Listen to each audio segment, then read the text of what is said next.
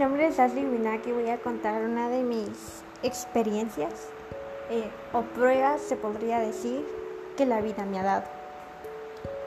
Yo sé que la tarea tal vez no trata de eso y trataba de preguntarle las dificultades de la vida que han tenido algún familiar. Lamentablemente no se pudo. Mis padres no accedieron al tema y mis tíos son muy cerrados. Así que voy a contar alguna una experiencia que yo he tenido de la vida en mi poca edad, en mi corta edad. En realidad yo me considero una persona muy risueña, una persona muy alegre, sin embargo soy muy precaída, soy em, algo callada, soy muy tímida, se podría decir. Pero al mismo tiempo me gustan las cosas sencillas. Me gusta pensar que siempre va a haber algo feliz de algo, que vamos a aprender cada cosa. Soy muy positiva. Eh, yo creo que lo que a mí más me afectó en esta cuarentena fue que creí haberlo perdido todo mi, mi hermana, eh, mi confidente, me dejó de hablar de un día para otro. En realidad fue una tontería. Yo quise pedirle perdón, hablé con ella y se lo tomó tan mal que no me quiere ver. Ella, ella, no sé, pero no creo que le ha hecho nada malo para que ponga a todos mis primos, hasta hermanas pequeñas, en contra mío. Es tanta la indiferencia que ahorita ni miradas nos cruzamos. Lamento mucho de verdad esta situación. Estoy en el punto de mi vida en que quisiera arreglar todo pero no se puede si ella no, no acepta, no accede. Pero, sin embargo, yo, yo me deprimí mucho cuando pasó todo esto.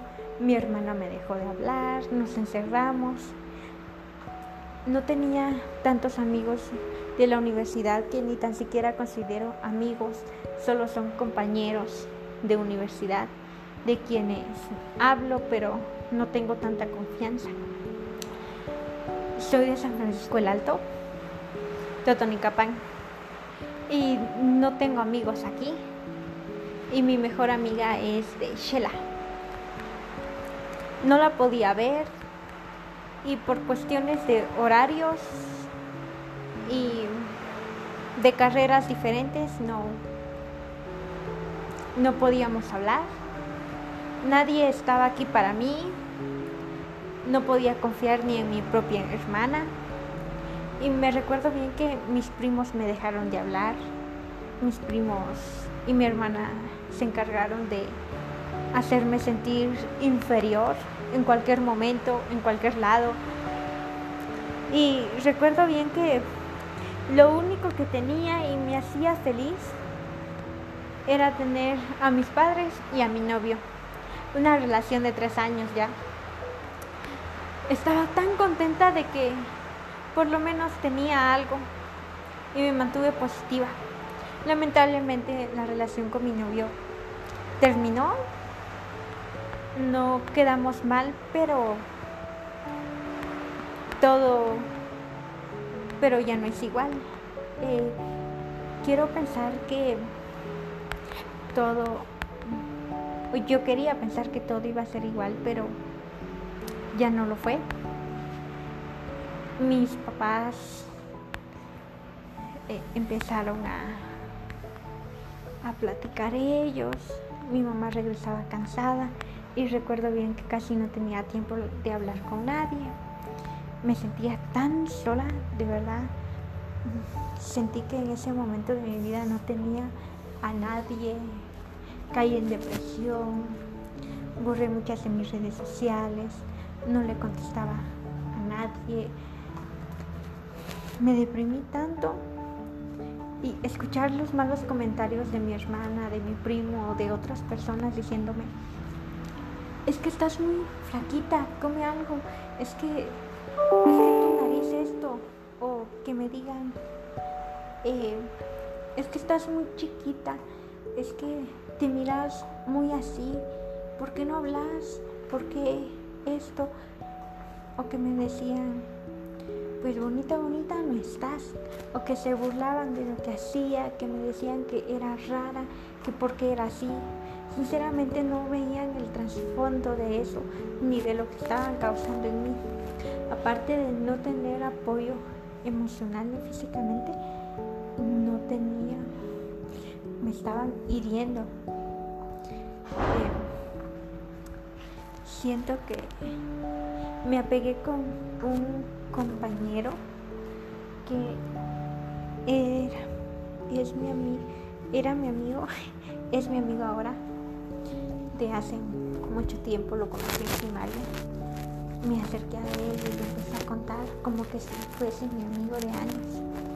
Me entendió, me comprendió y de hecho él fue el único que me escuchó en esos momentos. Me dijo que le pidiera mucho a Dios, me dijo que iba a hacer lo mismo y me regaló un libro. Me dijo que lo leyera. El libro se titula A palabras necias, oídos sordos. Recuerdo bien que empecé a leer ese, ese libro y, y me dejó tantas enseñanzas, tantas, tantos buenos recuerdos, tantas palabras de aliento que sin ver, sin darme cuenta, me llenó algo en el corazón y me dio aliento de la vida.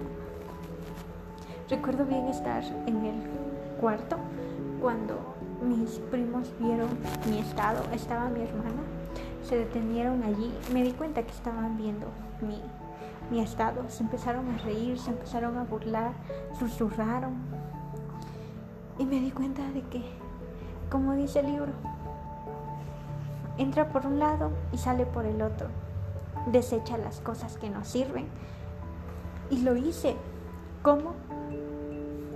Con fuerza de voluntad, porque yo puedo y porque yo sabía que podía, yo confío en mí misma. Así que la moraleja de esto es que debemos aprender a salir, debemos de buscar ayuda, Debemos de confiar en nosotros mismos, en no dejar que otras personas nos lastimen, en, leer libros, en entretenernos, en poner en práctica cada cosa que nos digan y aprender a distinguir las cosas buenas o las cosas malas que las personas dicen sobre nosotros. Muchas gracias.